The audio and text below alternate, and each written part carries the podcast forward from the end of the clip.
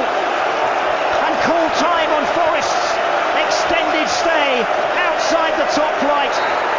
Yeah!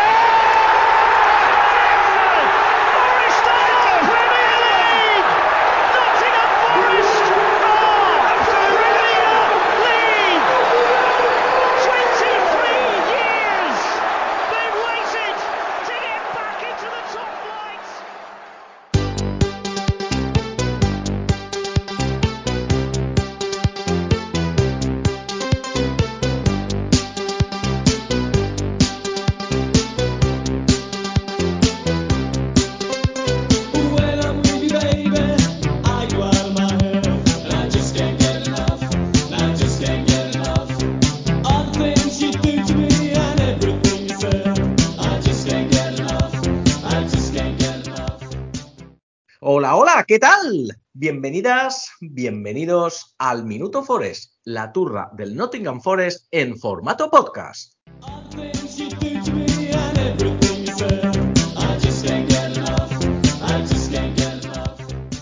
La vida sigue más o menos igual en el Nottingham Forest. Al final, las obras quedan, las gentes se van. Otros que vienen las continuarán. La vida sigue igual.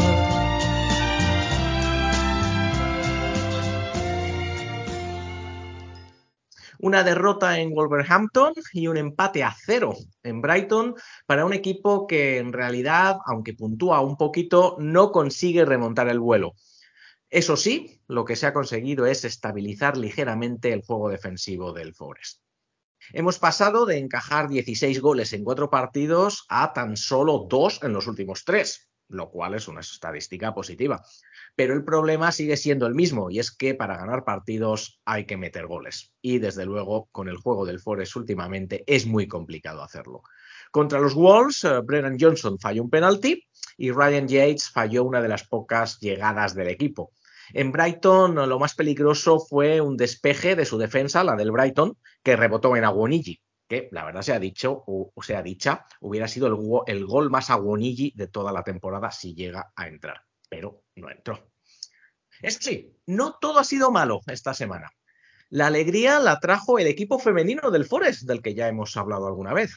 El equipo femenino jugó en City Ground contra nuestras eternas rivales, el Derby County, y se impuso claramente por 3 a 1. De hecho, con esta victoria, las chicas del Forest son ya terceras en la National League North y están tan solo a tres puntos de las líderes, que son, curiosamente, el Wolverhampton Wanderers, pero que tienen un partido más que las chicas del Forest. Así que este año, más que nunca, en el Forest sí que podemos decir que se apuesta por el Girl Power.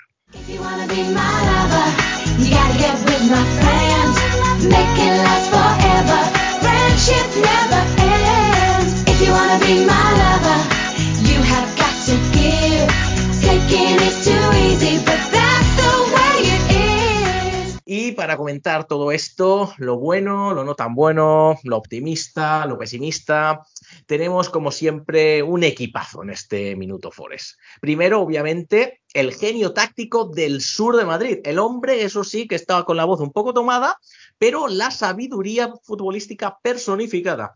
El Andy Reid del podcasting en español. Rubén Bermejo, ¿qué tal, Rubén? ¿Cómo estás? Hola, Borja, ¿qué tal? Qué exageración de presentación, por favor. Sí, no, por favor, lo, lo que te mereces, Rubén.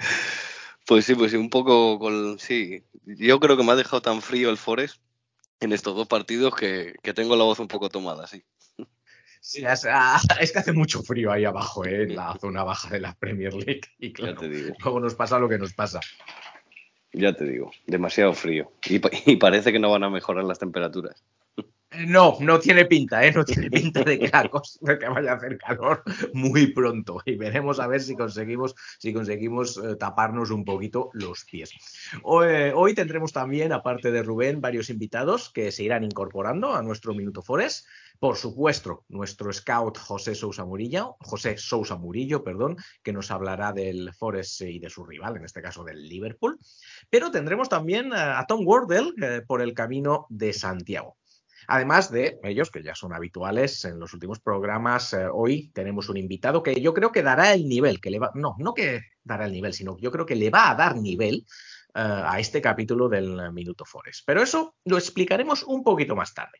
Ahora, una vez presentada la alineación, vamos ya con la turra del Minuto Forest. Ni se os ocurra moveros de ahí que os perdéis un control orientado de Remo Floiler.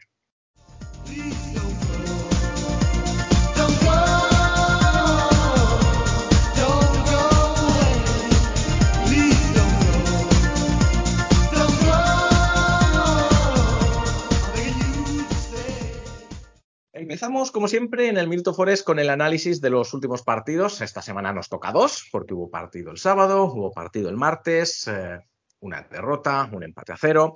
La semana pasada, Rubén, eh, dijimos que el Forest eh, estaba en época de estabilización, en fase de estabilización para puntuar y no perder. ¿Hemos avanzado algo, Rubén? Bueno, hemos avanzado algo. Parece que el equipo defiende mejor. Es verdad que también, pues, al, lo que comentamos la semana pasada, ¿no? Al, hacer ese repliegue intensivo, pues a la fuerza te generan menos ocasiones. Pero en lo que no se ve una evolución, Borja, es en, en luego proponer con el balón. Eh, vamos al 0-0 y, y es muy difícil que jugando como jugamos metamos gol. El partido de Wolves, pues tuvimos el penalti y un par de ocasiones que, bueno, no tampoco muy claras, pero es que contra el Brighton nada de nada. O sea, nada, cero, cero patatero. Sí, como el marcador, 0-0.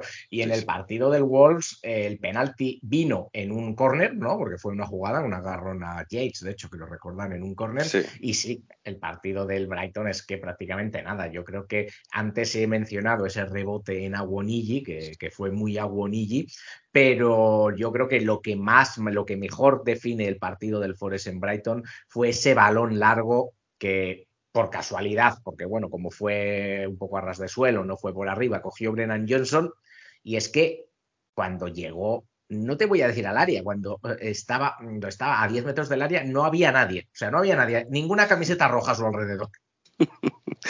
No, no, por eso, sí, lo que comentamos. El equipo está muy hundido en, en fase defensiva, cerca de su portería, entonces es casi imposible. Bueno, pues Johnson o quien juegue delantero puede coger un balón, pero claro, no, los compañeros no llegan. Y sobre todo en- con el Brighton, que jugando con 10, porque jugó Lingard, entonces, pues menos. Lingard menos va a llegar al área. Todavía si tienes Seguimos, seguimos con Lingard, ¿no? Seguimos con contra hay que Lingard. seguir, hay que seguir, Borja. Hay que seguir. Hay que coger a alguien para, para que reciba los golpes. Sí, sí. Sí, no, desde luego, Lingard no hizo mucho. Eh, sí, he leído, eh, he leído a alguien en, eh, en redes sociales que, bueno, que sí, claro, Lingard no hizo mucho, se supone que se le contrata para, eh, para atacar o para sacar el balón, pero que por lo menos, que por lo menos eh, sí que se situó bien en defensa, o sea, que bajaba, que establecía esa línea de, de cinco centrocampistas, que es lo que ahora hace el Forest. El Forest juega con cuatro atrás y en fase defensiva se ponen cinco delante de esos cuatro. Con lo cual, claro, pues ya hay más, eh, hay más cuerpo que, antes que contra el Leicester, por ejemplo, que solo había dos, dos o tres. Eh, ¿Te vale eso de Lingard que, que se ponga ahí a estorbar o tampoco? Bueno, pues eso lo que puede demostrar es que tiene cierto interés, ¿no? Eh, cierto interés en, en por lo menos sumar para el equipo, pero si, si quieres un jugador que haga esa función, no fichas a Lingard, no creo, vamos. fichas otro. echas el dinero que, Claro. se, que se lleva Lingard. Claro, eso es. Fichas otro tipo de jugador más, más experimentado en esas, en esas facetas. Sí, sí, está claro. O tra- tratas de clonar a Ryan Yates, que también podría ser, porque eh, Rubén, si hay un jugador que lo ha dado todo en estos dos partidos, ese es el que ahora es capitán del equipo, Ryan Yates. Eh, no sé, ¿qué está esperando Southgate, Rubén? Pues mira que es verdad que jugó muy bien contra, contra Wolves.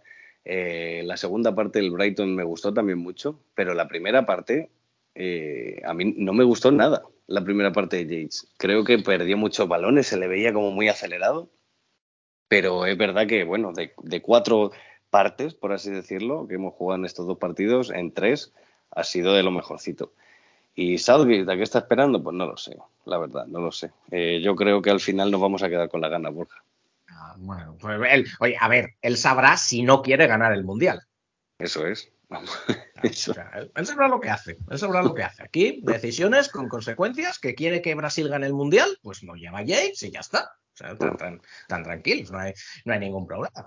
Eh, Desde luego está, está jugando más que Calvin Phillips. Eh. Exacto, exacto. Y seguramente le echaría más ganas también que, que Calvin Phillips y que algún otro de esa línea de centrocampistas Sí, del- de la selección inglesa. Eh, otro de nuestros amigos, de nuestros favoritos, eh, Serge Aurier, eh, Rubén, que volvió a ser titular, en este caso en la derecha y en la izquierda colocó Cooper a Neko Williams, que fue el único cambio que hizo entre los dos partidos. ¿Qué, qué te pareció esa, esa dupla de laterales?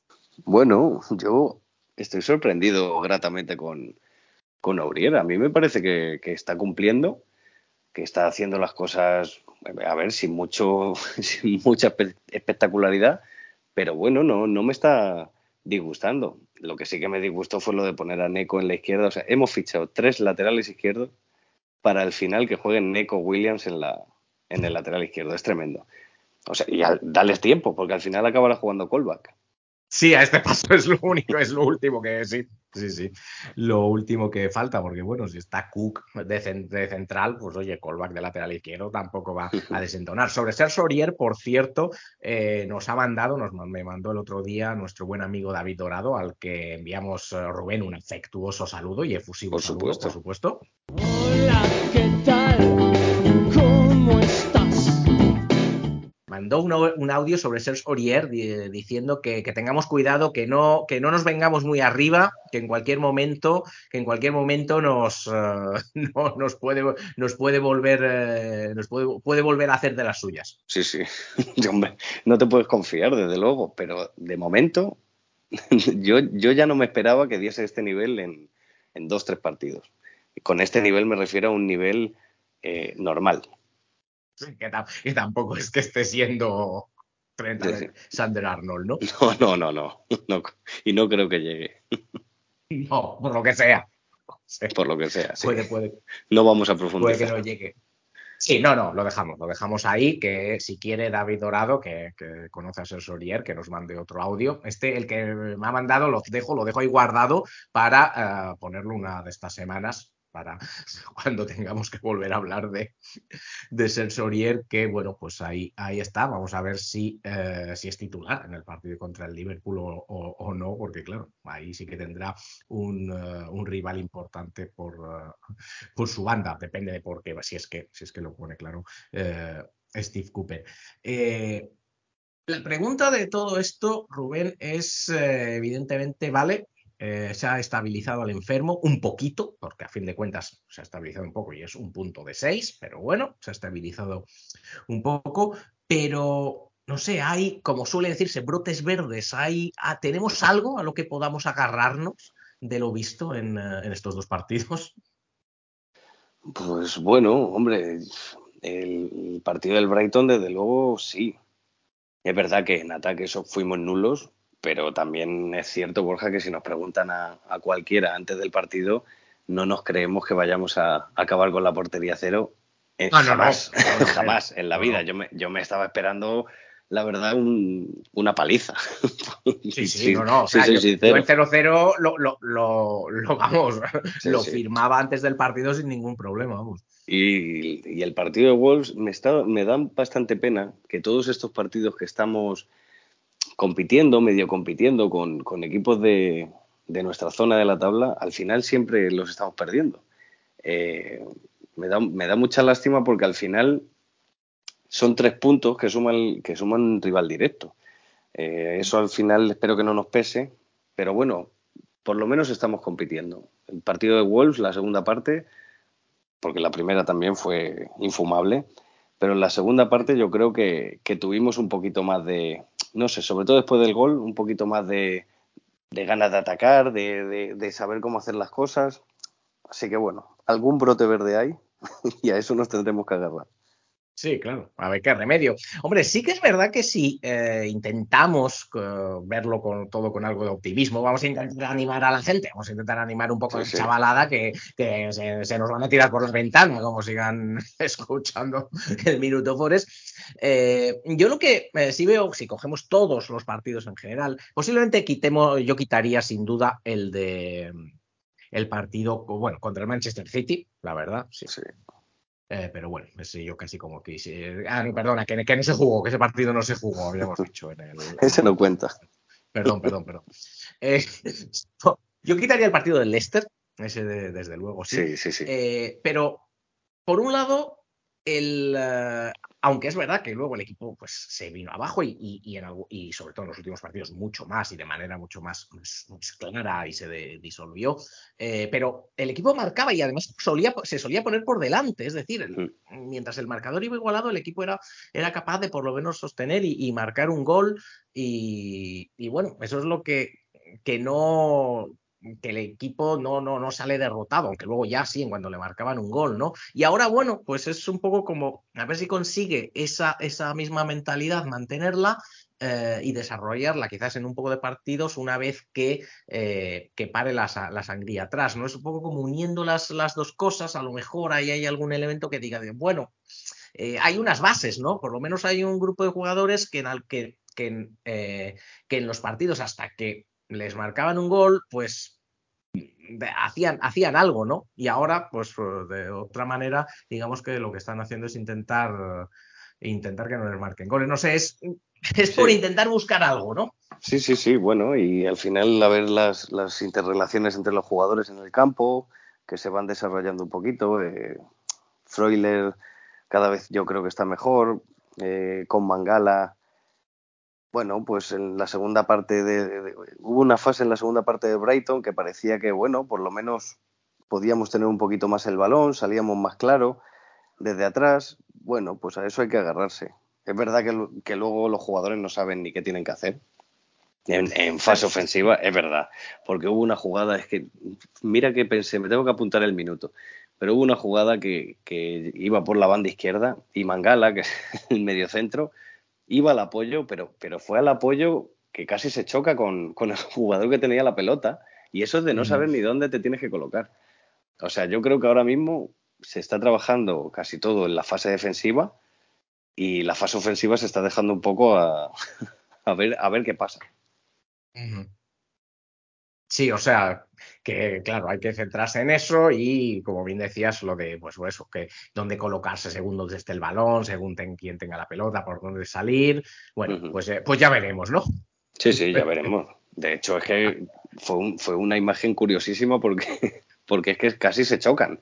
Fue como pedir el balón, pedir el balón, hacía unos movimientos hacia un lado y hacia otro, pero sin sentido. Y bueno, pues eso es también po- porque no se está trabajando mucho, yo creo, o porque, o porque tenemos tan poquito el balón que cuando lo tenemos y, lo podemos controlar no sabemos ni qué hacer con él. Y, quizás la, última pregunta sea un poco, vale, o sea, eh, en fase ofensiva la verdad es que la cosa está, eh, la cosa está, está mal. De momento, en- desde luego, visto lo visto en Brighton, la única, la única manera, o sea, alguna vez intentó sacar el balón. Hubo una vez que se dio que, que, que Cook, precisa, bueno, Cook, la verdad es que no es, no tiene mal toque, yo lo dije, No, decía no. ya eh, la, la temporada pasada, no suele sacar el balón controlado, pero técnicamente es, es bueno, pues alguna vez intentó dio- dar un, algún pase eh, en vertical y sí que, no, y sí que lo, lo vio, ¿no? Pero eh, lo que más se, se ha usado es el balón largo, pero el balón largo no. Eh, en este se- eh, el balón largo hacia la banda, hacia la banda de, Bren- de Brennan Johnson, es decir, para que lo coja en, en velocidad, lo cual, pues claro, es muy fácil de, de defender. Y si vas a usar eso, no sé si, y lo suyo sería, eh, en vez de, de intentar jugar a la espalda de los, eh, de los centrales, de los defensas, hacerlo un poco más eh, de cara, es decir, en definitiva, sacar a Wonigi, sacar a Sorrich para mm, que intenten mantener un poco el balón. Sí, bueno, o Denis, que Denis tampoco lo, ha hecho mal en ese aspecto, en, el aspecto de aguantar la pelota y demás, lo ha hecho bastante bien. No sé, no, es que ya te digo, Borja, que, que todo esto es muy confuso porque no sabemos hacia dónde va a ir el equipo en ataque. Eh, Luego los cambios que se hacen arriba es que no tienen nada que ver unos jugadores con otros. Eh, y bueno, yo como comentábamos antes, eh, si tú tienes a Lingard en el campo, por lo menos en fase ofensiva, deberías de intentar, mm, no sé, jugar un poquito más con él, darle el balón al pie. Si está jugando continuamente al espacio, Lingard además no, no llega al área. Es que no está llegando. No sé si porque no le da el físico o por qué, pero no están ni siquiera llegando al área. Entonces, pues ya te digo, es, es todo un desastre. Me, Gibbs White aparece, pero, pero aparece con arrancadas, con conducciones con el balón, que tiene que regatear a dos, tres jugadores, muy lejos de portería. Eh, los laterales ya no son profundos. Antes los carrileros sí eran muy profundos, ahora los laterales ya prácticamente no suben, ni siquiera Neco. Entonces, bueno, es muy difícil. Es muy difícil hasta forzar jugadas a balón parado de esa manera que te pueden dar un poquito de, pues eso, de ventaja. Eh, es muy difícil. No sé, no, no, sé cómo lo va a hacer Cooper. Muy complicado. Sí, sí. Esto es, como, como, diría aquel, it is very difficult todo esto. Sí, sí, sí. sí. Además que sí. Vamos a ver cómo, cómo lo resolvemos. Bueno, eh, vamos un poco con el resumen rápido. Eh, ¿Qué hacemos? Eh, ¿Qué nota le ponemos al equipo así global en estos dos partidos, Rubén? Bueno, no, yo le, venga, le voy a seguir poniendo un 5. 5 por aquello sí. de. Vale, venga, sí, yo, yo igual, un 5. Un 5 un cinco, por haber no competido. Sí, por haber, por haber, hombre, haber competido en los dos, la verdad. Sí, ¿no? sí, en los sí. dos ha competido, en unos eh, medios sacó un resultado, en otro no, un 5. Pues aprobamos, aprobamos.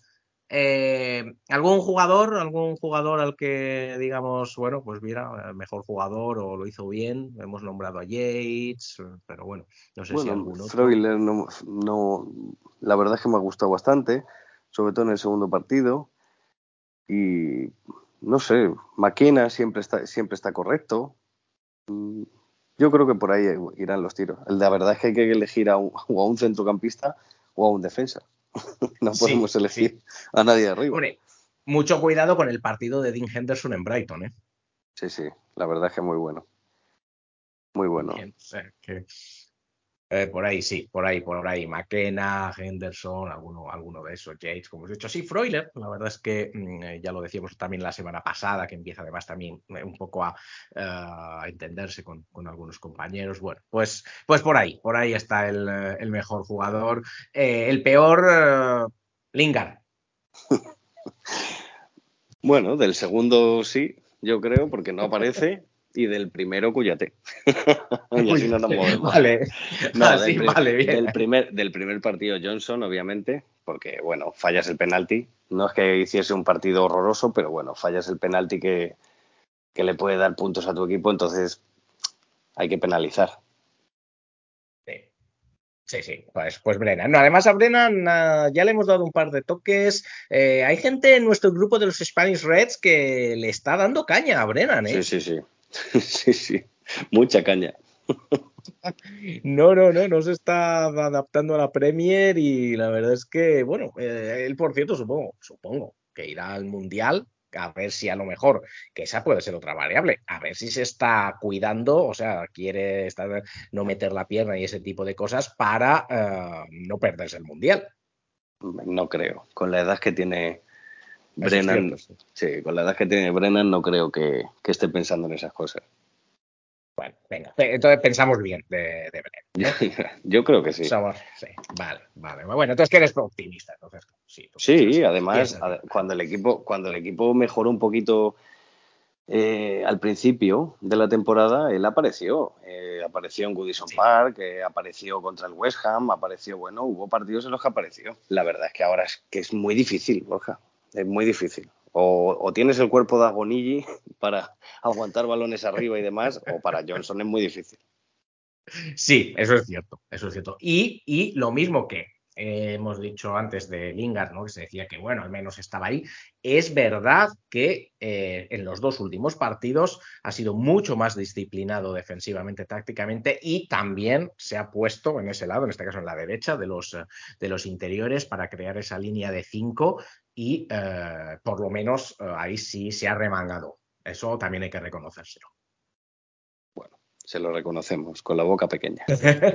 Pero poco, ¿no? Se lo reconocemos, pero poco. Vale, es. vale, vale. Bueno, de todas maneras, se lo reconocemos, pero se lleva el, se lleva la mención al peor jugador. O sea, se lleva la. eh, se lleva la, la torta igualmente, aunque se lo reconozcamos, pero ahí que se queda Brennan Johnson eh, como el peor jugador y el mejor, pues bueno, ya hemos dicho cualquiera de los defensas o incluso Dean Henderson de estos, eh, de estos dos partidos. Así que bueno, esto es lo que eh, han dado de sí estos partidos, que como veis, eh, bueno, yo espero que no os hayamos, eh, que no os hayamos asustado mucho, que porque claro, ahora vienen, viene un calendario bastante importante, así que por lo menos, por lo menos, eso sí, nos quedamos con ese dato, se ha parado la sangría, desde aquí, desde aquí, solo se puede ir hacia arriba. No sé por qué dan tanto miedo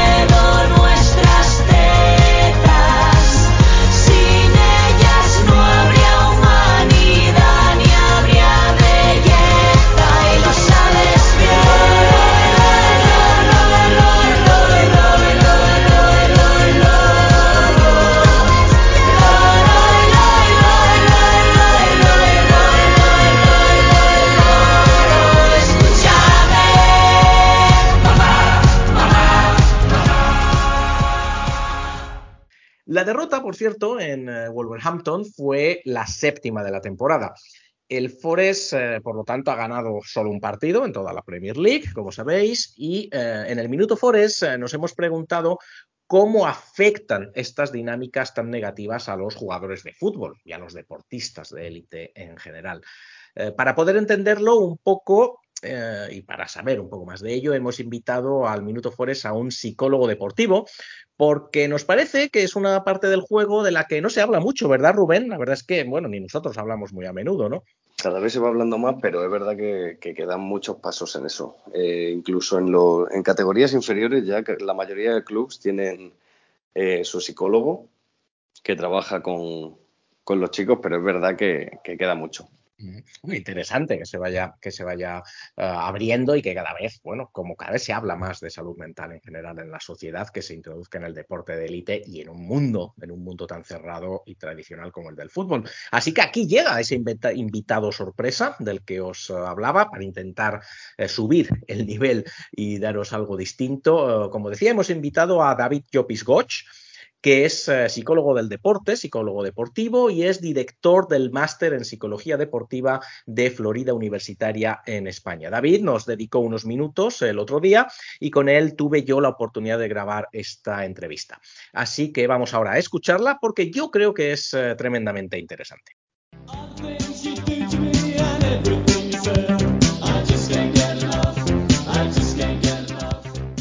Hoy queremos profundizar un poco más en los aspectos psicológicos del deporte de alto nivel y del fútbol. Para ello nos acompaña hoy en el Minuto Forest David Llopis Goch, que es psicólogo del deporte y director del máster de psicología del deporte de Florida Universitaria en España. David, ¿qué tal? Eh, ¿Cómo estás? Buenas tardes. Gracias por estar con nosotros. Hola, buenas tardes. Un placer estar con vosotros y compartir reflexiones sobre la psicología del deporte aplicada. Queremos pues, hablar un poco de, eh, de, esa parte del juego que a veces no, no se, en el deporte de alto rendimiento, que no se habla tanto en, digamos, en medios de comunicación. La primera pregunta, sin embargo, para ti es, obligada. ¿Tú puede afectar? ¿Cuáles son los distintos modos en que puede afectar a, una plantilla uh, de un equipo general, de deporte de equipo, pero bueno, de fútbol, una larga racha negativa de resultados? Pues da, va a depender de, de, muchas, de muchas variables. Yo, yo, creo que la parte más importante son las expectativas que ese equipo tenía. ¿no? Es decir, esa es una parte muy importante porque cuando se inician las, las temporadas se generan unas expectativas, se generan unos objetivos eh, que a veces son compartidos por el propio equipo o a veces el propio equipo ve que son excesivos. ¿no? Entonces, hay una primera dimensión que es importante y es qué expectativas se han generado en torno a esa, situación, ¿no? porque eso va a condicionar, va a condicionar esa parte en cuanto a los, a los objetivos que tenía. Evidentemente, si las expectativas son muy altas, eh, las derrotas no están en la cabeza de los deportistas, con lo cual sorprenden más, extrañan más y desde ahí van a generar un mayor impacto. Si el equipo eh, ya anticipa que por las circunstancias que sean van a tener una fase eh, o bien por calendario o bien por constitución del grupo donde las victorias van a estar más alejadas, pues evidentemente desde ese contexto el equipo estará más preparado. ¿no? Por tanto, hay una parte importante y es que las, las expectativas van a, van a condicionar ¿no? el impacto que, que, se tiene. Luego, también solemos tener una, una visión eh, muy negativa de, de, la derrota. ¿no? Es decir, es muy difícil, es muy difícil que un equipo, salvo las excepciones, mantenga grandes rachas de, de, de encuentros con, con, victorias. ¿no? Para mí una de las claves es qué se hace con la derrota.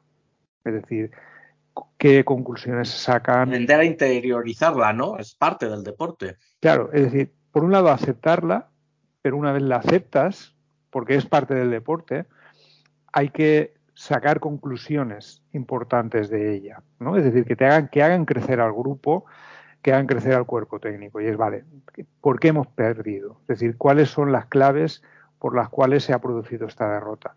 Porque muchas veces de ahí, de ahí salen eh, aprendizajes o claves muy importantes para cambiar el rumbo, ¿no? Porque tan perjudicial puede ser una, una cadena de derrotas consecutivas como, una, como encadenar victorias consecutivas y que tapen los problemas de los equipos. ¿no? A veces las victorias vienen dadas por el calendario que se nos plantean y el equipo no está funcionando bien, eh, los entrenamientos no son los adecuados, eh, la cohesión o la unión del equipo no es la adecuada, pero la victoria tapa esos problemas. ¿eh? Por eso, tanto con victorias como con derrotas, lo que es importante es acostumbrar al deportista, al deportista de alto rendimiento, a analizar qué es lo que ha pasado, buscando siempre un poco lo que depende del propio deportista, no buscando excusas que tienen que ver con lo externo,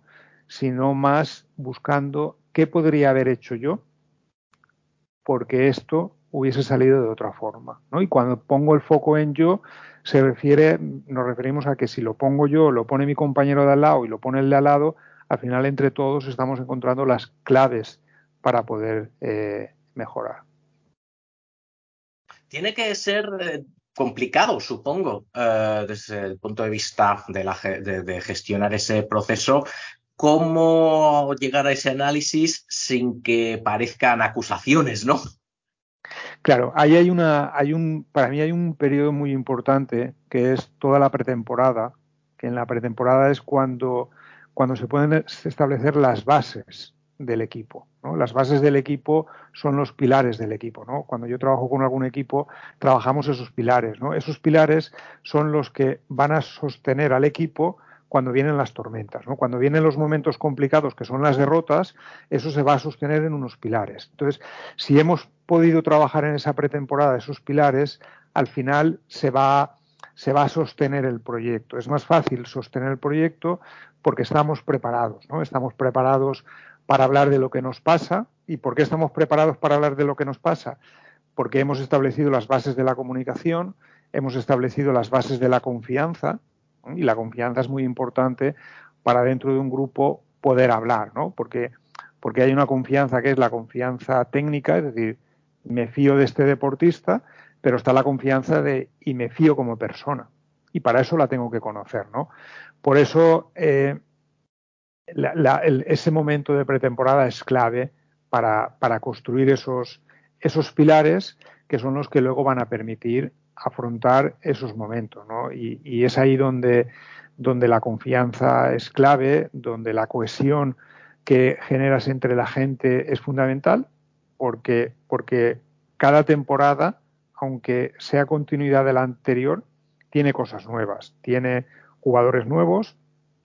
Eh, claro, a mayor dosis de jugadores nuevos, mayor importancia el trabajo de pretemporada, en cuanto a clarificar objetivos, buscar el compromiso de todo el mundo, trabajar ese, ese vínculo entre las personas, ¿no? Porque todo eso es lo que te ayudará a que en los momentos de tormenta, en lugar de mirar hacia afuera, miremos entre nosotros y miremos qué es lo que podemos hacer para cambiar el rumbo que está cogiendo el, el equipo.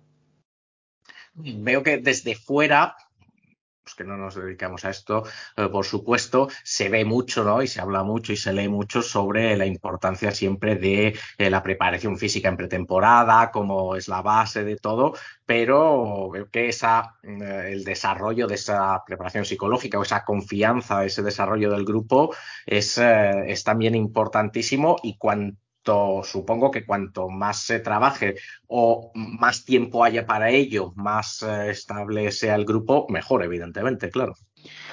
Claro, al final, al final no podemos separar, no podemos separar las, las diferentes dimensiones que tiene una persona y que tiene un equipo.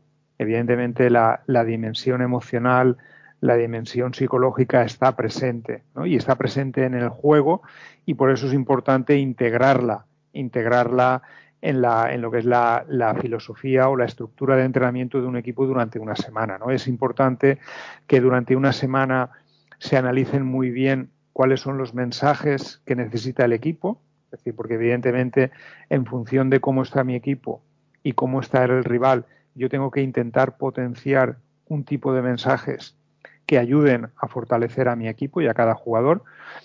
Y eso no es una cosa que tenga que hacer un profesional, sino que eso se integra dentro de los mensajes que el agente principal, que es el entrenador, tiene que transmitir, ¿no? Pero ahí sí que es importante la mirada, la visión que le genera el, el profesional de la psicología, ¿no? Donde le ayuda a seleccionar esos mensajes en función de cómo está mi equipo y cómo está el rival, ¿no?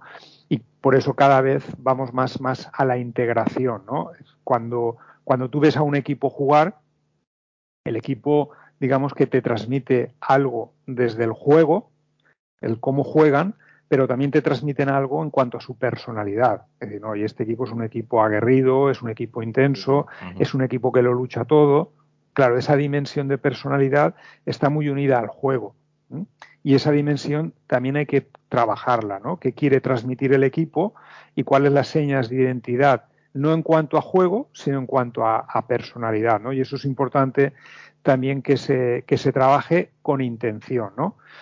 Porque muchas veces, eh, digamos que los elementos psicológicos sí que están presentes en los entrenadores, en los cuerpos técnicos. Claro, cuando hay, cuando está cerca la presencia de un psicólogo, se le da más intención a todas esas acciones y están más vinculados a las necesidades que, se, que, se, que necesita ese equipo, ¿no? Y las necesidades del equipo van a depender de, de, cómo se está construyendo ese equipo, es decir, de los procesos grupales internos, de cómo te está afectando la, la, dinámica competitiva, es decir, victorias y derrotas, y cómo desde ahí también eh, eso va, va, te va a ayudar a, a seleccionar lo que el equipo y los tipos de mensajes e interacciones tienes que ir eh, realizando. Precisamente te, te referías a, a, cómo afecta la dinámica competitiva y sobre eso te quería eh, preguntar eh, qué efectos o cómo puede afectar eh, sobre, sobre el campo en la dinámica de, de un equipo, una dinámica, en este caso una dinámica negativa, una dinámica de, de, de derrotas consecutivas. Evidentemente, si el equipo no estaba preparado para, para tener más derrotas que, victorias, evidentemente le va a generar un impacto. Ahora, lo importante es el, cómo percibe el equipo esa situación, es decir, cuál es la explicación que el equipo le da a esa situación. Es una explicación temporal, es decir, es una, es una explicación en la que las derrotas forman parte del proceso que ese equipo necesita. Es algo que no tiene explicación, que no sabemos lo que nos pasa, eh, o que no hemos eh, cogido todavía los mecanismos del juego y no sale el juego que queremos. Es una explicación que tiene que ver con, con que no hay equipo, no hay equipo unido, no hay cohesión, hay muchos subgrupos, hay mucha, muchos problemas entre ellos. Eh, eso es importante, ¿no? Porque, porque dependiendo de lo que vea cada uno de los jugadores, va a influir en el impacto, ¿no? Hay veces que los jugadores eh, están viviendo en un contexto de derrotas, pero saben que va a llegar, que la dinámica se va a cambiar y están confiados, porque saben que están entrenando bien, porque creen en los mensajes que reciben, porque creen en el equipo y desde ahí el equipo está convencido de que van a salir. Pero hay veces que el equipo no está convencido, porque desde dentro se ven cosas que no se ven desde fuera. Ven un tipo de problemática, ven que no se están dando con las claves, etcétera, etcétera, ¿no? Entonces eso va a ser el, el elemento que más pueda influir, ¿no? La, la, percepción interna que tengan los integrantes del equipo sobre lo que está pasando, ¿no? Ahí es muy importante la relación que exista entre el cuerpo técnico y, el, y, el, y los jugadores, ¿no? Sobre todo sobre los jugadores que son líderes de opinión, ¿no? Que, sí. que, de alguna forma son los que generan una opinión. Por eso es importante y es y normalmente si se ha establecido un buen trabajo de pretemporada, pues eso ayuda porque ahora los mecanismos de comunicación, de decirse las cosas a la cara, están ya establecidos y no es lo mismo en un contexto donde hay una gran tormenta decir las cosas a la cara que en un momento donde ya hay una confianza que te permite eh, decirlo. Por eso el impacto siempre va a ser muy diferente y por eso la clave siempre está en poner el termómetro dentro del grupo y ver realmente qué es lo que pasa dentro del grupo. Claro, porque una cosa es lo que se ve desde fuera o lo que se pueda sí, transmitir supuesto, claro. en, ruedas de prensa y sí. otra cosa es realmente lo que pasa, lo que pasa dentro.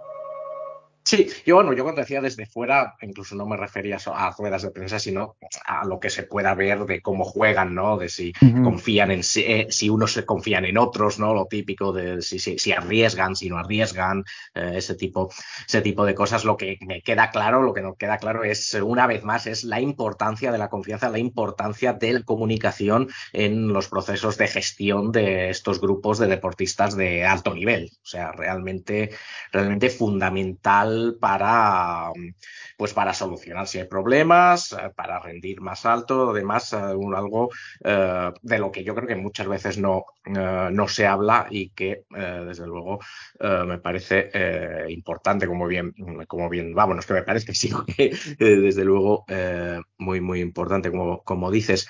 Eh, en ese sentido, dos últimas preguntas para ti, David.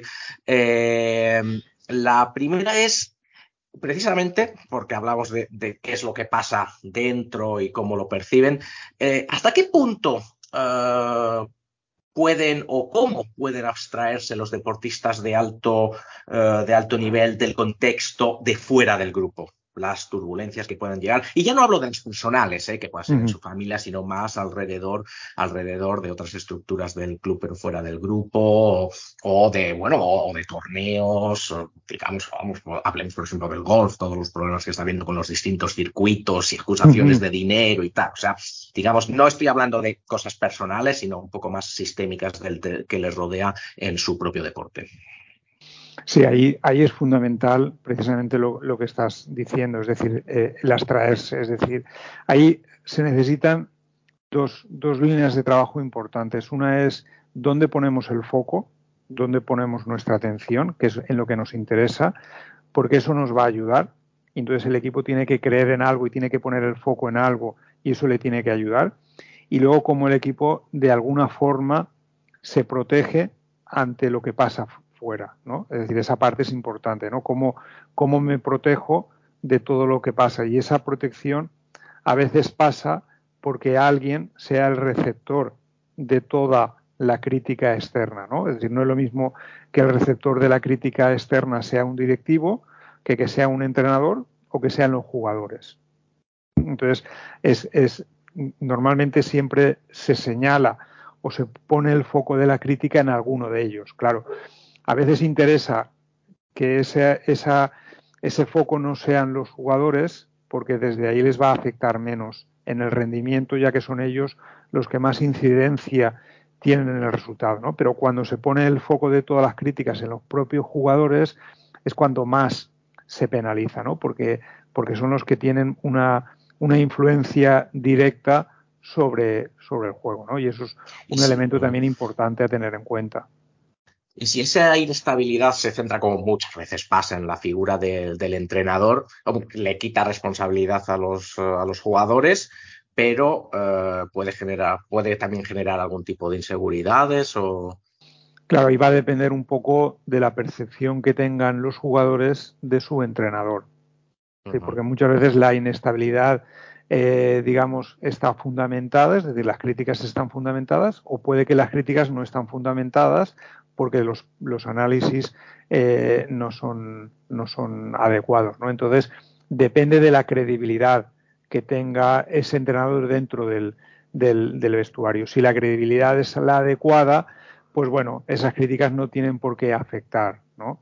Lo que pasa es que si la, la confianza no es muy alta, esas críticas lo que van a hacer es a desenfocar a los jugadores y los van a, a orientar a ser más críticos, ¿no? Con lo cual, eh, desde ahí va a costar mucho más cambiar la dinámica del, del, del, equipo. Entonces, al final la clave está menos en... en... los análisis, supongo, ¿no? En los confiar menos en los análisis de las derrotas claro. o incluso de las victorias, etcétera, ¿no? Correcto. Entonces ahí la clave siempre está en el vínculo, en, en el vínculo que se ha, que se ha formado, ¿no? Y, y, ahí es importante, ¿no? Porque cuando hablamos de, de, ese, de ese vínculo, de esa confianza que se tiene que establecer entre cuerpo técnico y jugadores, hablamos de, una confianza en, lo técnico, de cuánto sabe este entrenador y cuánto es capaz el entrenador y su cuerpo técnico, ¿no? De, de, resol de resolver las situaciones que desde el juego se nos presentan y cuánto vínculo tengo con él como persona, cuánto de cercano. Evidentemente,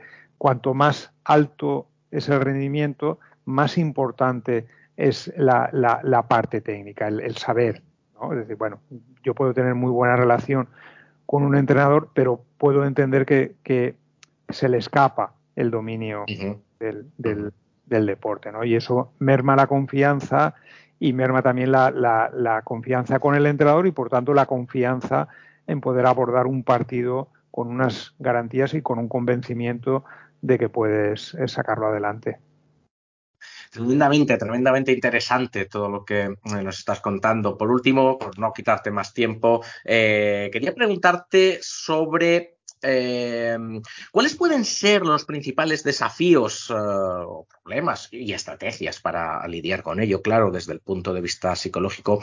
Cuando un deportista uh, afronta una subida de nivel y la intensidad competitiva, uh, quiero decirte, un ascenso de categoría o un jugador que de repente, un tenista que llega a jugar por primera vez un Grand Slam o un deportista de alto nivel de baloncesto europeo que se va a la NBA, es decir, ese, ¿no? ese, eh, esa subida de nivel donde el futbolista sabe que llega a un nivel superior al que estaba, aunque internamente pueda pensar, bueno, a mí personalmente, pero bueno, es un, como, como un nivel superior en definitiva uh -huh. de competición.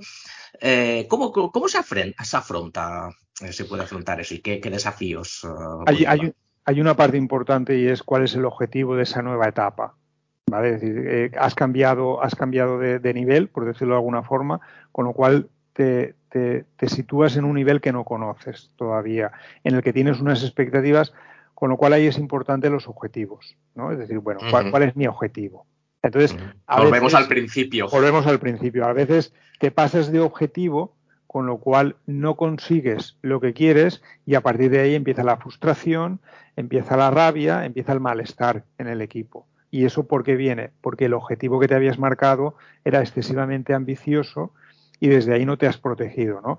Por eso, por eso es importante eh, y sobre todo en esas fases de cambio, en esas fases de cambio, en lugar de establecer objetivos de resultados, establecer qué es lo que quieres que pase, ¿no? Y desde ahí ya saldrán, ya saldrán esos resultados, ¿no? Porque desde ahí ya ya en tu cabeza no está tanto la importancia de la victoria, que la tiene, y cualquier deportista no le vas a quitar nunca la importancia que le da la victoria, porque son seres competitivos, lo, pero tú ya no estás poniendo el foco ahí.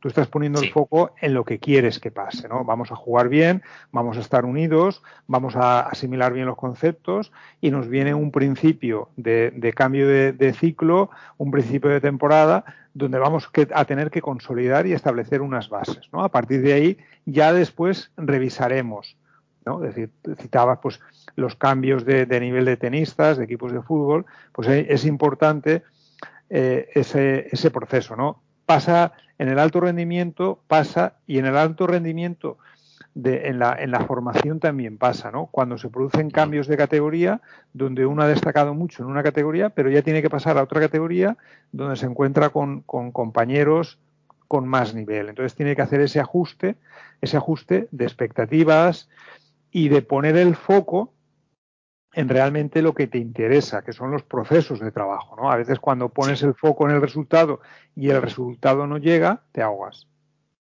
El proceso, la importancia de, del proceso. ¿no? Hemos, yo creo que eh, con tres mensajes claros que nos has dejado, uh, David, y por lo que de verdad te agradezco por ser tan didáctico, la importancia de la comunicación, la importancia de las expectativas, eh, la importancia de la confianza, que va con comunicación, supongo, y la importancia del proceso. Correcto, correcto, porque al final, cuando no van bien las cosas, cuando no, no tienes ese buen resultado, el resultado es la alarma. Dices, oye, aquí pasa algo. Y entonces ya revisas el proceso. Dices, vale, ¿qué está pasando aquí? ¿Cuál, ¿Cuál, es el modelo de alto rendimiento que tenemos? ¿no? Porque de qué depende el que un equipo tenga un alto rendimiento, rendimiento. Depende de muchas variables cuando no se da ese rendimiento, tenemos que revisar todo nuestro modelo de alto rendimiento y desde ahí ver cuáles son las teclas que no funcionan, ¿no? Porque si no, tocamos muchas teclas, pero no tocamos la adecuada. Cuando tú en tu cabeza tienes un modelo de alto rendimiento de un equipo, te es más fácil revisar qué es lo que no está funcionando y dar con la tecla exacta no, como bien dices, dar bandazos, que lo vemos, yo creo, muchas veces en el deporte eh, profesional, o al menos lo parece desde fuera, claro, desde fuera las cosas se ven distintas. Eh, pues eh, nada más por nuestra parte, eh, David. Primero, muchas gracias por, por tu tiempo, eh, también por, como decía, ser tan didáctico, porque la verdad es que ha sido súper interesante. Seguiría y seguiría horas y horas hablando sobre todo esto porque me ha parecido muy interesante pero creo que espero que con esto mm, los oyentes del Minuto Forest eh, tengan pues otra, otra visión distinta, ¿no? Y, y, puedan pensar en cosas distintas, que es lo que a nosotros nos gusta hacer. Así que muchas gracias por estar con nosotros. Muchas gracias a vosotros por contar con, conmigo y por contar con, con, la psicología del deporte como un elemento fundamental dentro de los rendimientos de, de los equipos y de los deportistas. Muchas gracias. De nada, gracias a ti David y ahora seguimos en el Minuto Forest. Yo quiero bailar toda la noche.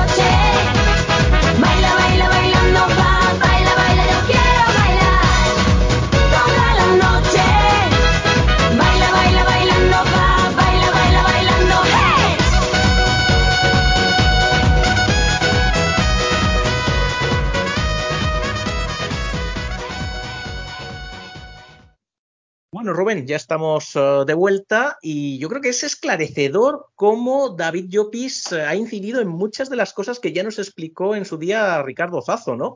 Lo que me lleva a preguntarme, evidentemente, nos hemos disparado nosotros, el Forest, nosotros mismos uh, en el pie este verano con, con tanto fichaje y haciendo las cosas más difíciles. Bueno, yo no, no con tanto fichaje, porque los fichajes al final, en, en una inmensa mayoría, han sido necesarios. Eran, no ha sido un, no ha sido una frivolidad, eran, eran necesarios. Eh, lo que sí que creo o tengo dudas de ello es que, sobre todo en la primera parte, lo de marcar los objetivos, unos objetivos reales, yo creo que Marinaki se entró al vestuario hablando de Europa League o de previa de Champions y ahí a lo mejor sí que sí que nos columpiamos. Pero en los fichajes no, yo no estoy de acuerdo con eso.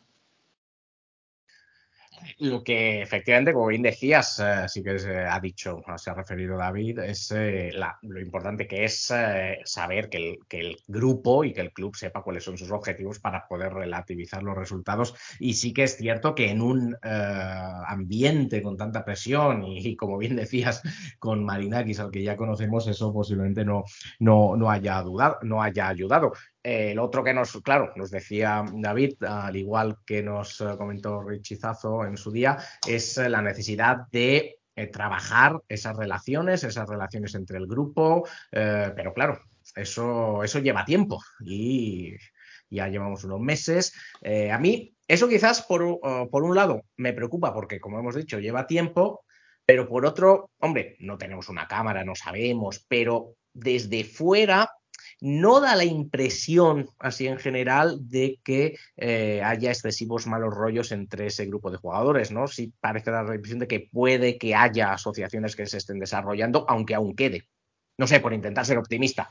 Sí, sí, no, sí, sí. En las relaciones personales estoy de acuerdo. Yo creo que se llevan bien. De hecho, en, en las redes sociales del club Eh, de vez en cuando ponen vídeos que se ve que hay bastante buen ambiente. Son las relaciones dentro del campo las que nos preocupan, sobre todo por los continuos cambios de sistema, cambios de modelo de Sí. juego. Entonces es difícil porque cuando más o menos te estás acostumbrando a una forma de jugar te la cambian. Es como empezar de cero, pero bueno, paciencia. Esa- bueno, ese es el mensaje, ¿no? Ese es el mensaje. Paciencia, construir, eh, como decía David, Jopi- David Jopis Goch, eh, confianza, hay que desarrollar esa confianza, esa unidad. Bueno, vamos a ver, vamos a ver, eh, claro, que eh, no sabemos con Marinakis cuánto tiempo hay para hacer eso o no. Pero bueno, espero que este punto de vista, un poco distinto de lo que suele eh, ofrecerse en esos en podcast panenquitas que hablan de bloque bajo y de bloque alto y usan palabras raros, espero que os haya parecido eh, interesante. Porque bueno, con todos estos problemas, eh, Rubén, el Forest ahora afronta un calendario duro. Este sábado recibimos a uno de nuestros rivales históricos, el Liverpool. Recordemos, el campeón de Europa al que el Forest eliminó en la Copa de Europa en la primera eliminatoria que jugó en la historia en el año 79. Yo personalmente, ya lo sabe Rubén, es que soy bastante pesimista eh, para estos partidos que nos llegan, pero bueno, tú eres eh, el optimista, ¿no? Así que eh, vamos, a ver, vamos a ver qué es lo que pasa.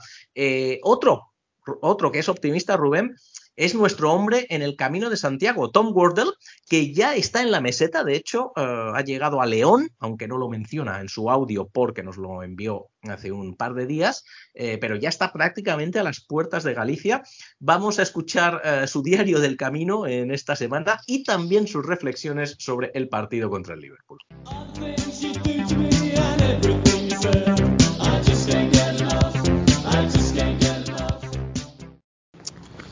Buenos días por la mañana.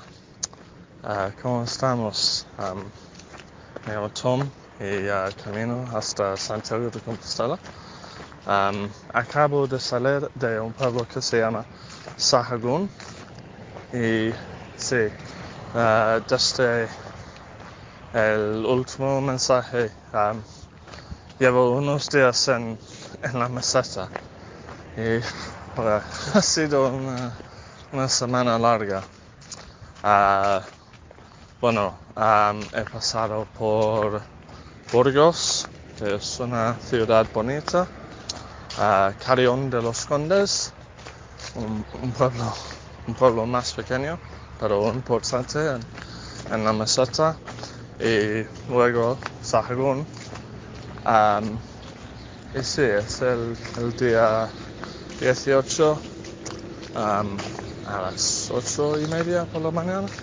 Em, hay un cielo rojo muy bonito. Y sí, muy bien. Am, las rodeas mucho mejor.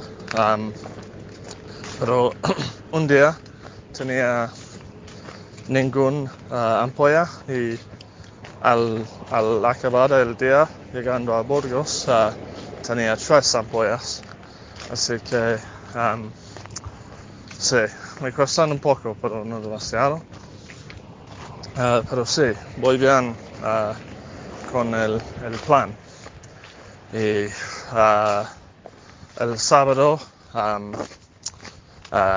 me fue, fue vestido ah, de rojo para el Forest y llegué al, al pueblo am, para ver el partido contra los Wolves y voy muy de- decepcionante. Y sí, estamos un poco hundidos, ¿no? Am, pero yo sigo teniendo fe como siempre. Y bueno, un, un empate esta noche sería buenísima, Am, pero creo, creo que podríamos ganar al, al Liverpool el sábado y quiero ser el, la primera persona al decir esto, que, sí, vamos a ganar al Liverpool.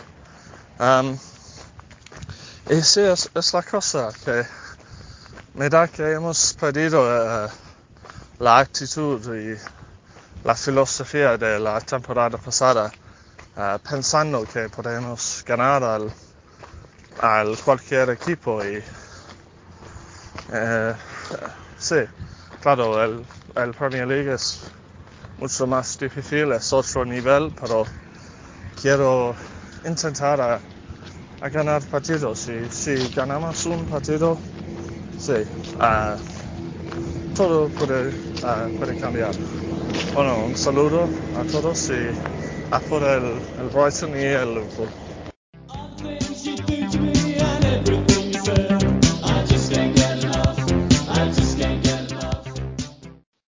Pues ya ves, Rubén, ¿qué? ¿Te, te ha animado un poco más Tom? A él se le nota animado a pesar de las ampollas y los kilómetros. Tom siempre anima. La verdad es que escuchar a Tom es un placer. Sí, sí, sí, sí. Fíjate que, que está ahí ya, que ya ha pasado el León. Además, eh, decía que, que había comido muy bien el otro día. Se come muy bien en León. Hombre. O sea que es que está, está a punto ya, ¿eh? está tocando la Catedral de Santiago. La verdad es que si parará ahí, imagínate que no para. Y, y se dedican a dar vueltas y vueltas y vueltas y nada más que a grabar audios para el podcast. Sí, después, de, después del Camino de Santiago da la vuelta, ¿no? Otra Eso vez es. a Roncesvalles. Y, Y todo el tiempo. y cada semana, hombre, nos podría mandar un audio con lo que ha hecho y, algo, y gastronomía, los platos que haya comido, ese tipo de cosas, ¿no? Estaría bien, sí. Oye, Hacer en León, en León las alubias, eh, por ejemplo, de, de, de por ahí del Bierzo o de Cecina, Sí, sí. creo que mal, Las- mal no las- está, ¿eh? La asadurilla también. Sí, sí. Bien. También, también, también. Aquí, aquí estamos en el minuto, en el minuto chef. En el En minuto, el culinario. Eso, el minuto, el minuto culinario, que creo que vamos a tener que hablar más de ello eh, para tener, hablar así menos del, del Nottingham Forest. Eh, pero bueno, eh, oye, tú eh, la cecina te gusta, ¿no? Sí, sí. Bien, bien, bien. No, a mí, a mí también, a mí también. La verdad es que se, se come muy bien por toda esa zona, bueno, muchas partes, pero en esa zona de España la verdad es que se come, se come eh, muy bien. Bueno, del optimismo de Tom, eso sí, de lo, y de la cecina y de todos los platos del Bierzo y de León, vamos a pasar al análisis de nuestro scout, José Sousa Murillo, sobre el Liverpool. Este es el informe que nos ha enviado esta semana.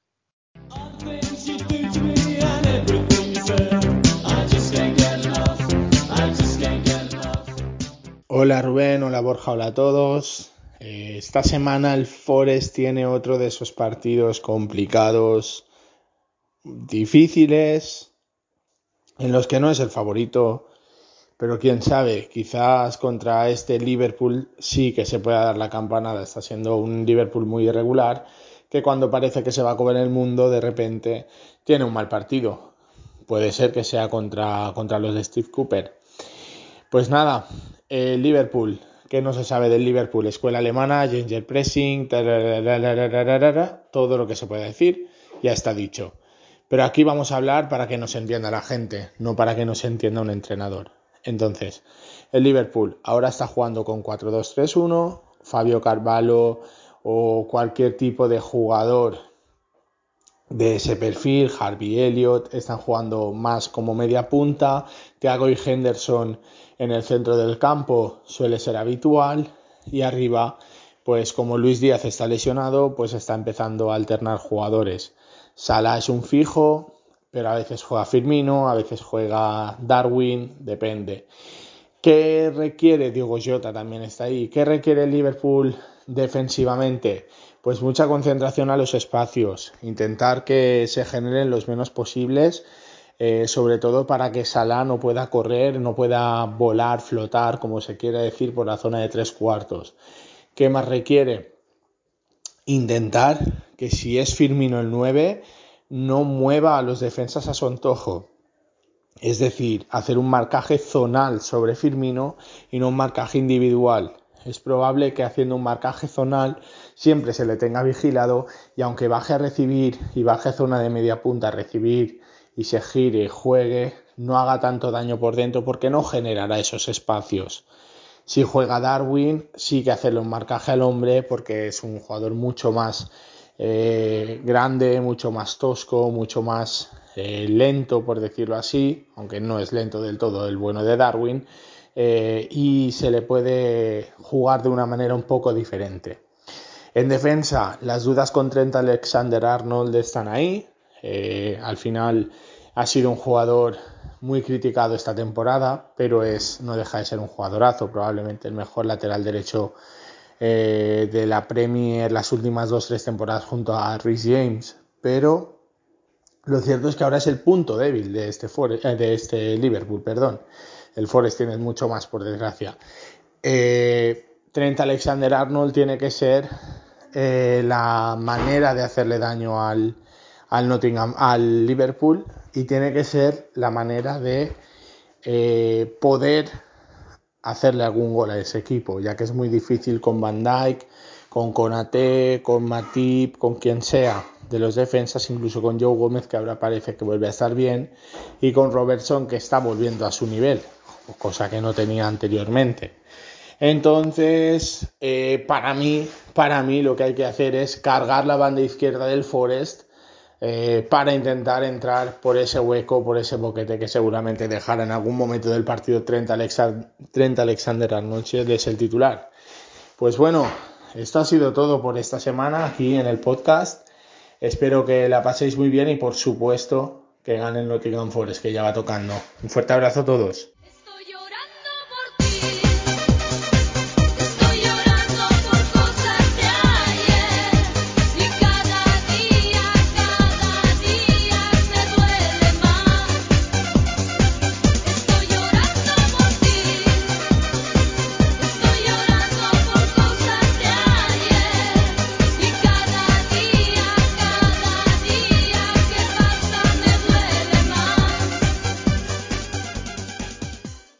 Una vez que hemos escuchado a José Sousa Murillo, Rubén, eh, el Liverpool, evidentemente, pocos secretos tiene, nadie lo, no, no vamos a descubrir aquí el tesoro, pero bueno, tú me decías la semana pasada, Rubén, que tenemos más posibilidades contra ellos que contra el Brighton, por aquello del juego pesado y tal. Entonces, si contra el Brighton se ha empatado, ¿vamos a ganar?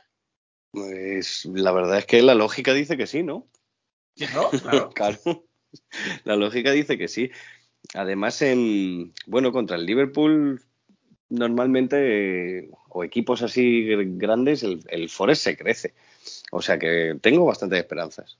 Sí que es verdad, ¿no? Que, con, por ejemplo, contra el Tottenham se hizo buen partido. Contra el Tottenham se hizo buen partido y el año pasado en FA Cup se hizo buenos partidos contra Arsenal, Leicester, Liverpool incluso. Bueno, eh, yo, yo creo que se puede competir. Además, el Liverpool tampoco es que esté eh, muchísimo mejor que nosotros para lo que son sus expectativas.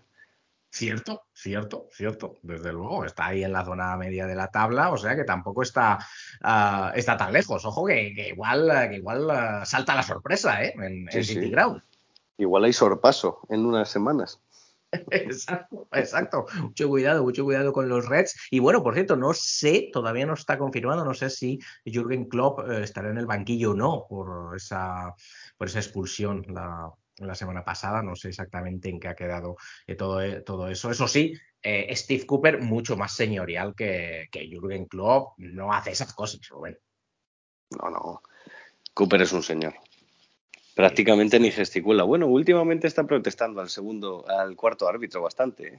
No, no sé si te has fijado. Yo creo que es la presión. Sí, sí, yo creo que sí, se ha vuelto un poco cicuta, la verdad. Sí, sí. Pero bueno, eh, sabemos, lo hemos dicho ya, que Steve Cooper no suele cambiar mucho cuando las cosas funcionan. No sé si se puede considerar que en Brighton funcionaron, eh, pero ¿qué equipo, eh, no, te- no qué equipo crees que va a sacar Cooper, sino qué equipo sacarías tú para jugar contra el Liverpool, Rubén?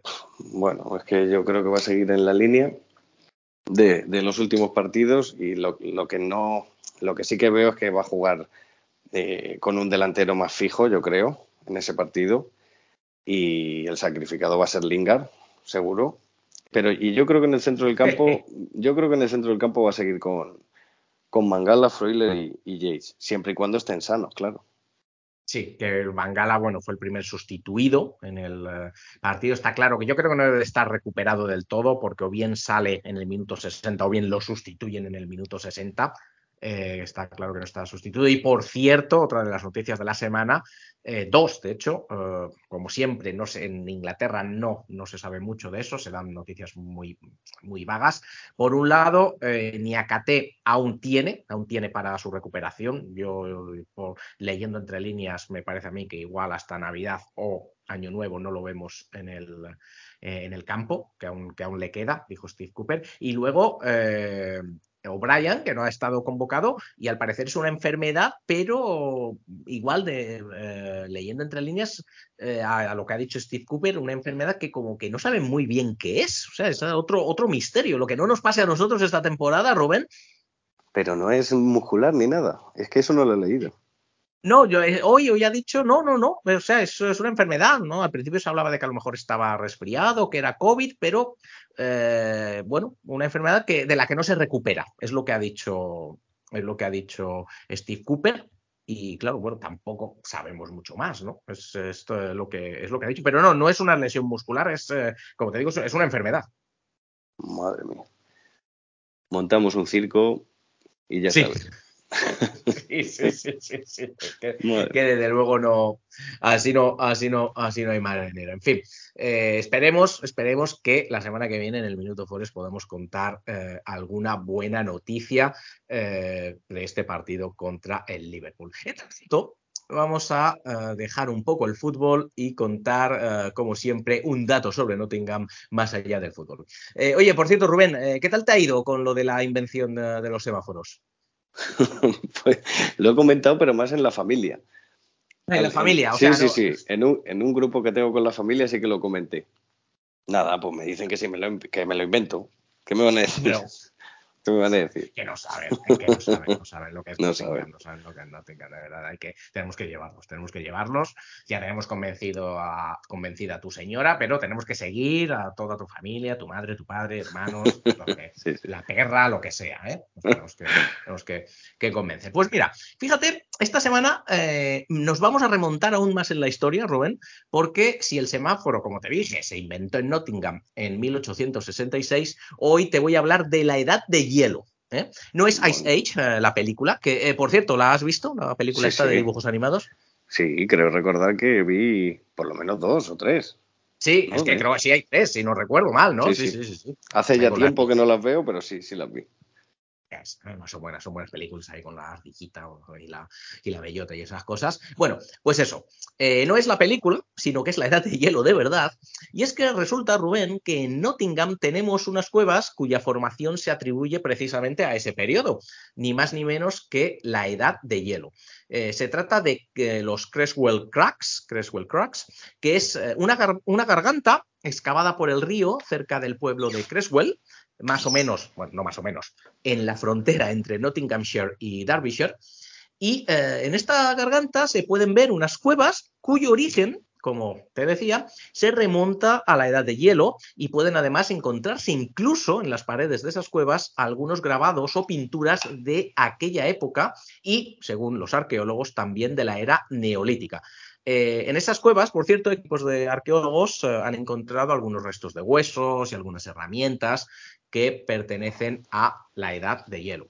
Así que ya sabéis, ya lo sabes Rubén, si sois fans de la ardilla de Ice Age y visitáis Nottingham, no olvidéis pasar por los Creswell Cracks. Otro destino para llevar a tu señora, Rubén. Además que sí, nos estás haciendo el viaje, ¿eh? Claro, ya, yo más, yo ya más no, no puedo hacer. Es verdad. Ahora sí, si ya con esto no, no, no venís a Nottingham, yo ya no sé eh, cómo lo, uh, cómo lo vamos a hacer. Además, fíjate toda la cantidad de cosas que tiene, que si una cosa, que si las cuevas tal, para, para convencerla y luego, bueno, pues así un poco de intercambio vas a los entrenamientos del Forest, que yo sé que es lo que, lo, que, yo, que yo sé que eso a ti te gusta. Claro, eso es. Pero la verdad es que es todo tan, tan distinto, ¿no? Porque puedes estar en cuevas, vas al pub, luego vas al... Claro. Claro, luego vas a ver un entrenamiento del Forest, paras en cuatro o cinco semáforos. Es que. Es, es, es que Nottingham es, es increíble, Borja. Es que Nottingham is magic, como, como dicen cuando cantan en, Sí, en sí. el, en el City Ground. Sí, sí, totalmente, totalmente. Así que bueno, con esto nos vamos a ir eh, despidiendo en esta edición del Minuto Forest, que bastante hemos dado la turra, yo creo, ya por esta semana. Muchas gracias a todas por estar con nosotros eh, una semana más. Eh, gracias por estar hoy con nosotros a pesar de a pesar de tu neumonía, bronquitis o lo que sea, Rubén. Nada, muchas gracias, Borja. Mejórate, eh, mejórate. Sí, cuídate, seguro. que tenemos que estar la semana, la semana que viene can- contando la victoria eh, contra el Liverpool. Una semana más, eh, por supuesto, agradecemos el informe de José Sousa Murillo, nuestro scout particular, y el eh, diario del Camino de Santiago de Tom Wardell, aparte de, evidentemente, agradecemos el tiempo que nos dedicó en su entrevista David Jopiscoch, el psicólogo deportivo con el que hemos contado hoy de manera especial. Pero Claro, como no, sobre todo, gracias a todas, gracias a todos los que nos escucháis. Muchas gracias por vuestro apoyo y por estar ahí en una edición más del Minuto Forest. No olvidéis suscribiros al podcast, ¿eh? dadle ahí a la campanita para que os avise cuando subamos un nuevo episodio. Seguidnos, darle cinco estrellas, eh, recomendadle el podcast a la familia, a los amigos, al gato, a cualquiera.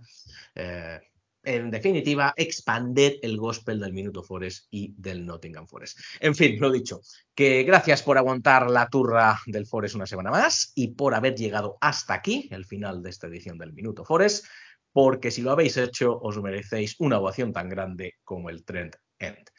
Nos escuchamos en la próxima edición del Minuto Forest y hasta entonces disfrutad del fútbol y de Ice Age y Come on you Reds.